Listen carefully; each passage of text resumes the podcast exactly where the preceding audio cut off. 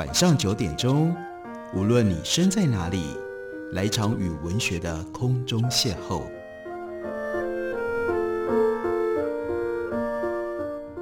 杨照谈书，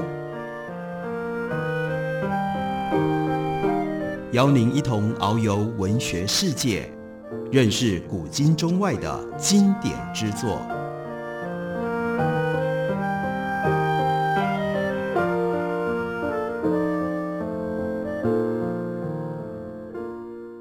各位听众朋友，大家好，欢迎收听杨照谈书。本节目于台北广播电台 FM 九三点一，每个星期一到星期五晚上九点为大家播出。我是杨照。在今天的节目当中，要为大家介绍的是由曾奇茂先生他所翻译的日本森鸥外所写的一部非常奇特的作品。这部奇特的作品在日本的近代文学史上有它独特的地位。不过，过去在华文世界当中，应该还没有见到过中译本。非常感谢曾奇茂先生。把这一本书翻译成为中文。先来了解一下、认识一下森鸥外是谁。森鸥外是，如果我们说森鸥外是日本近代文学的开端，这绝对不夸张，因为在森鸥外的身上具备了一切日本从传统过渡到现代的条件。森鸥外出生于一八六二年，也就是德川幕府外有西洋势力压境，内有要求王政奉还的倒幕运动侵扰的这种巨变的时期。森鸥外，他家里是封建藩主的侍医，是从事医生工作的，所以他从小就一面修习传统的汉文汉诗，一方面接触古典的医书。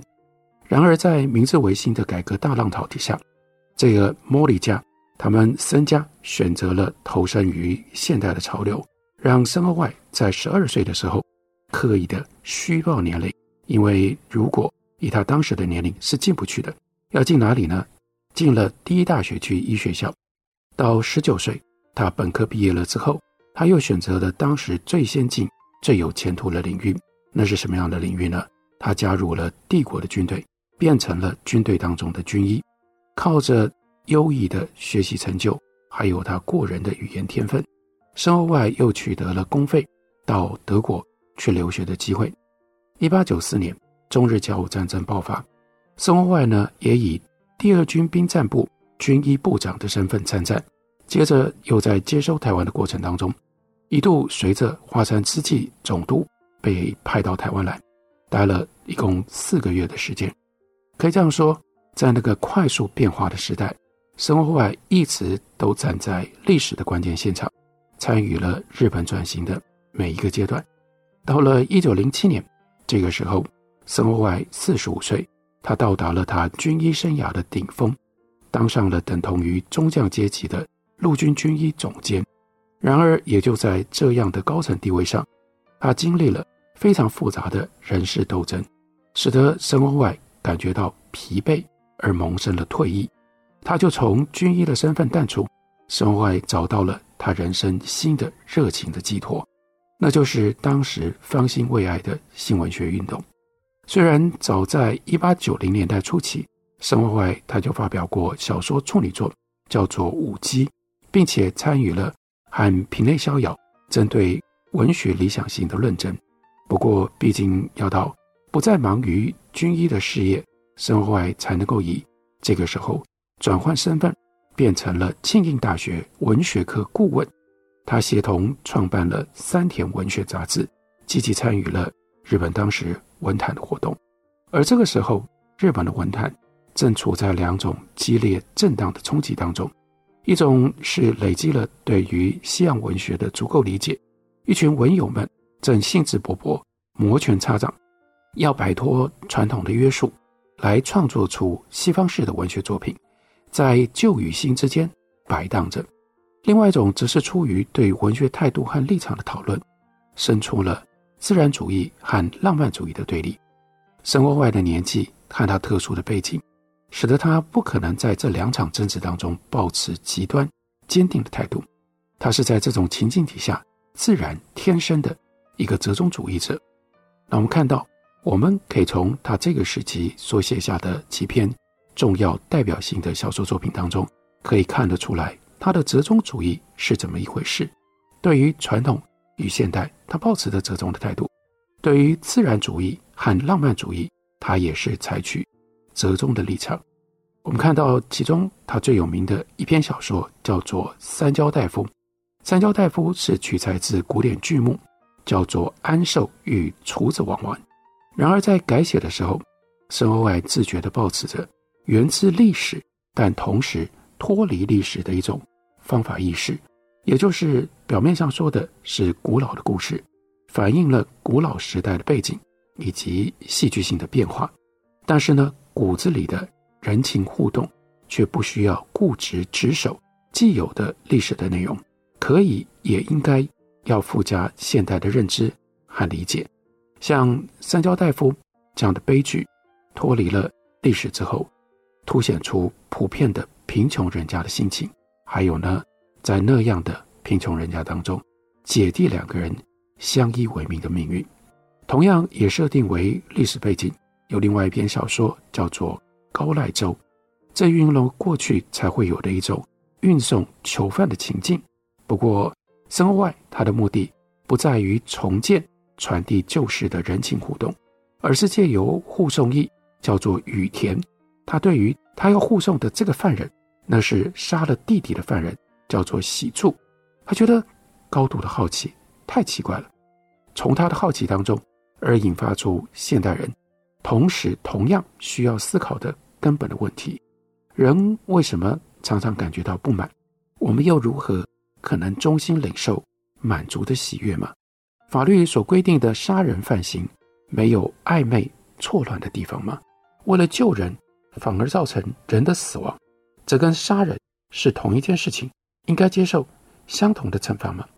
这是一连串在高赖州当中所提出来的问题，这同时也是传统和现代的吊诡。折中的统合，在旧式传统的情境底下，反而更能够刺激我们思考现代生活经常遭遇的根本问题。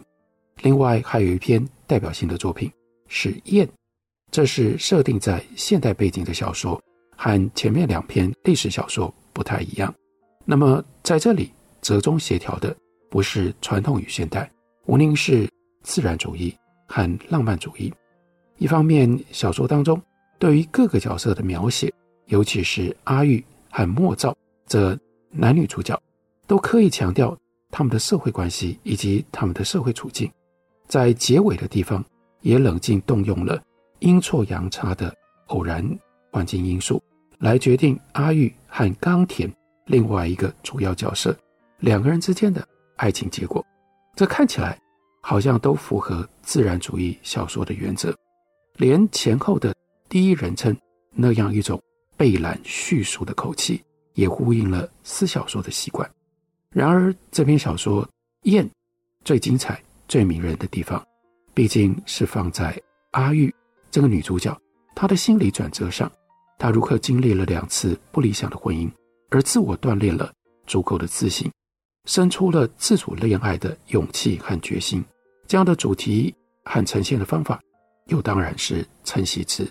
浪漫主义是浪漫的，在对于近代文学的摸索当中，森鸥外以他杰出的短篇小说，示范了摆脱特定框架之后，文学的丰沛变化可能性，并且彰显了文学跨越形式、跨越时间，能够持续感动人心的内在力量。这是申鸥外在这段时期当中，他所写的小说有很多都采用了历史的背景。在郑清茂先生为涉江抽灾所写的序论当中，他也就告诉我们，欧外在创作这些历史小说的时候，就遭到了质疑。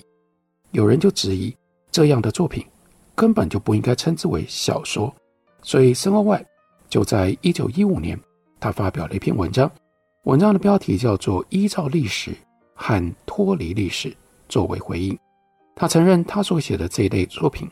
依照当时文坛上通行的小说概念，的的确确和其他人任何人所写的小说都不一样。然后他解释为什么呢？动机很简单，我在查阅史料的时候，对鉴于其中的自然产生了尊重之念，而且呢，我不愿意随随便便的加以改变，这是第一点。另外，我又看到现在的人把私人的生活如实描述，觉得如果可以把现在如实呈现，那当然也可以把过去如实呈现出来。这里讲的是当时所流行的私小说的写法，所以他要把这种私小说的告白体，把它运用在历史的背景，应用在历史的人物上，这是他的另外一个动机。他说，朋友当中有人说，别人都以情来处理物和事，你呢？生活外却是以智，就是理智的方式来处理。他说，这是我所有作品普遍的现象，并不限于书写历史人物的作品，的的确确。包括他会写《涉江抽斋》这样一本非常奇特的作品，那就是因为他一直保持着智胜于情，或者是主智而排情这样的一种文学的基调。在他的文章里面，他所谓的自然，指的是没有经过太多修饰的原来的面貌，也就是历史人士的真实。森龇外用这一段话表达了他写作的动机。而在实际的写作经验上，森龇外坦言，有的时候不知不觉会被历史所束缚，在这个束缚底下喘不过气来，所以呢，就会想到要用什么样方式加以摆脱，因而他就想出了所谓脱离历史的策略。怎么样脱离历史？他脱离历史的策略是什么？这种脱离历史的策略后来又如何引发了他写出？涉江抽斋呢？我们休息一会儿，回来继续告诉大家。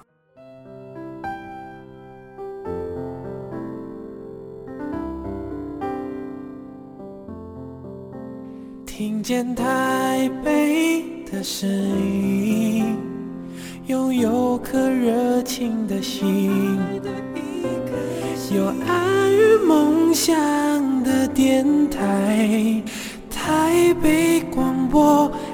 FM 九三点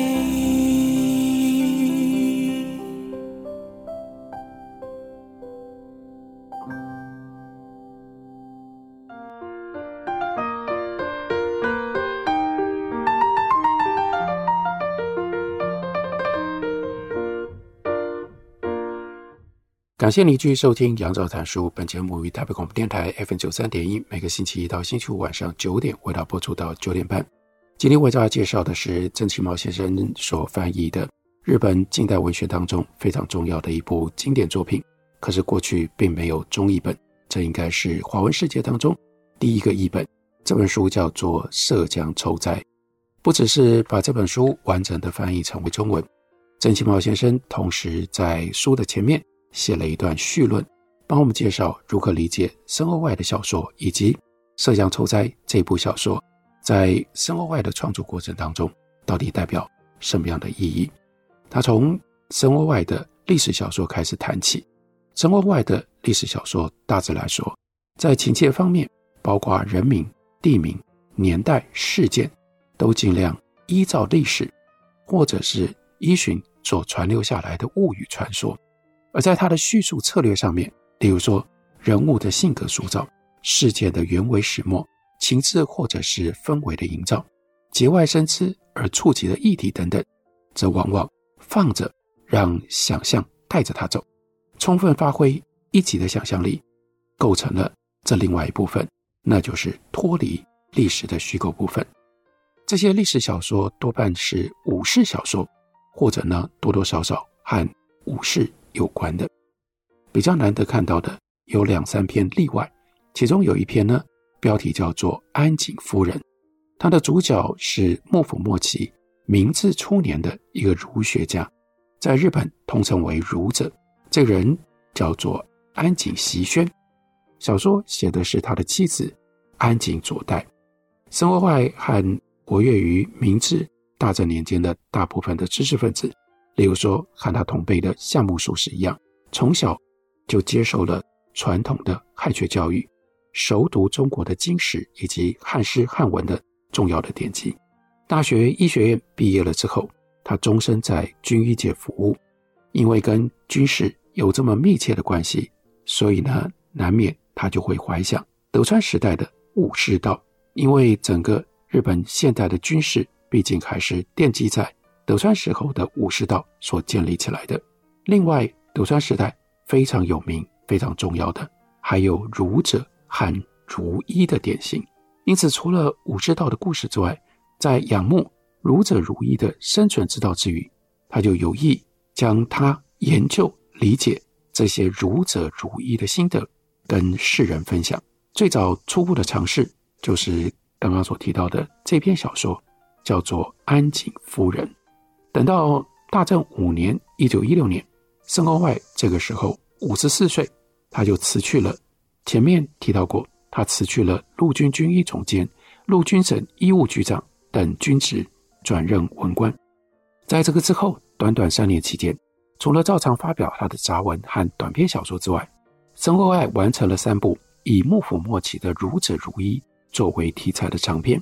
这三部作品是三个人名，分别是《涉江抽灾》、《医者蓝圈》以及《北条下町》。这三部作品把申欧外文学推到了另外一个高峰。这个时期，他的作品一般文学史仍然把它归于历史小说类，但是呢，有一些评论者觉得必须要给他另外一个特别的分类、特别的指称，称之为叫做史传小说，以便于跟他在这个之前所写的这些中短篇的历史小说有所区别。甚至有人也主张另外立一个叫做志传，作为也就表示申公外他的这一批作品承袭了人物志的用力。不过其实。无论用任何既有的文学术语，都很难概括称呼这些作品。说是历史，又不像历史记录；说是传记，又不是依循着传记的体式；说是小说，可是又没有那么多虚构的部分。这可以说是申欧外独创的类型。所以《涉江抽斋》为什么那么重要？因为这个题材是申欧外自己创造出来的。事实上，后来在日本都没有什么样的人。跟随着他去用这种方式来创作作品，换句话说，几乎是空前绝后、独一无二的。在这个所谓的“如一三部曲”当中，作者就是叙述者我，在叙述过程当中从头到尾一再的出现，而以我的观点，试着尽量客观的呈现历史人物的真实，在某种意义上，有点像新闻记者对于历史人物的调查报道。可是呢，又不失其最重要的文艺的本质。我们可以读书里面的第三段，来清楚地呈现什么叫做叙事者我一路一直不断地出现。所以呢，让文章介于历史研究和历史小说之间。这第三段开始就说：“我发现抽斋可以说是一种奇缘。”开头就是我。我大学毕业了之后做了医生，又变成了官吏。然而自小喜欢做文章，不知不觉间被加入到文士之列。最近为了文章的题材以及周围的种种情况，养成了像过去德川时代搜寻人物事迹的习惯，于是引起了检阅武鉴的需要。这五件是什么呢？那就是记录各个大名看幕府高官的出身、地位、职务，像是年鉴一般的刊物。那在日本。有很长一段时间，每一年都会改定刊行。他说：“我认为五件是穷究德川史不可或缺的史料。然而，对外开放的图书馆并不收藏这种逐年发行的武鉴。这或许由于武鉴，尤其是早于宽文年间的同类古书，记录诸侯的事情，谬误百出，难以让人相信，所以呢，被弃之不顾。可是，只要考虑到武鉴。”成立的背景，就会了解这类谬误之多，其实其来有自，难以避免。好在可以根据其他的书籍，并不难以加以勘证。反正谬误归谬误，就记载的全体来说，如果你想要知道德川时代某年某月某人的一面，没有更优于武鉴这样的史料了。所以他说，我自己决定要着手武鉴的收集。在我收集的过程当中，屡屡遇到。盖着叫做“弘前衣冠涉江市藏书记”这个印章的书，其中有一些我把它买回来了。我这个时候开始知道，有一个姓涉江的红钱医官，诶，他当时一定收藏了许多的武鉴。这期间就产生了一个问题：武鉴到底从什么时候开始而现存最古老的本质是什么时候形成的？要解决这个问题，不得不先给“五件”这个词下个定义，特别是哪几种书才算五件，可以归入其类。这一段非常清楚地显现涉江抽斋的写法，还有一点点像随笔。这里这个“我”听起来、看起来就是申鸥外自己本人。然后呢，提到了涉江。可是接下来岔出去去讲五件，讲五件还蛮有意思的。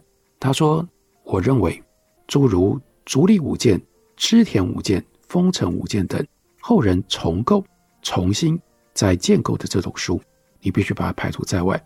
另外呢，有群书类丛所载的叫做分县账，这分县账是日本战国时代记录各领国家臣身份跟俸禄的账簿。”这一类呢，他认为也必须排除。那么如此一来，时代比较古远的就只剩下马应集成、大名家文、管底录等等，而逐渐形成了叫做江户鉴这一类的书籍。而所谓的五件，就应该是直接承袭江户剑而来的。然后在这段文章里，他还不无自豪地告诉我们，最古的五件或者是这一类的书。是什么呢？那是形成于正保二年的《江户管理录》，这是保存几乎完整的版本。书末刻有“正保四年”这四个字，因为印有书名的封面已经遗失了，所以有人任意在表纸上提了想当然尔的书名。这本书虽然刻于正保四年，其实是成于正保二年。书中有几条证据，例如说。在里面提到了正保二年十二月二日去世的细川三斋，称之为三扎了，并且介绍他的管地为诸多宅邸的典范例子。然后特别也加注说，目前这本书呢是藏在东京帝国大学的图书馆，所以这本书非常特别，环绕着涉江抽灾，但是一方面像是研究报告，一方面。用研究一步一步去探测、去趋近涉江抽灾这个历史人物，他从来没有用纯粹虚构的方式来表达表现涉江抽灾。随笔绕着绕着，但是如果这样一路看下去，一方面我们到后来会对于涉江抽斋这个人，在脑海里面形成了非常鲜明的印象；另外，对于涉江抽斋他所处的。那样的一个时代跟那样环境，以及他为什么会变成一个如一的背景，也有了清楚的认识和了解。这真是一部用非常奇特的文体所写成的特别的作品，那就是深欧外的《涉江抽斋》。感谢你的收听，明天同一时间我们再会。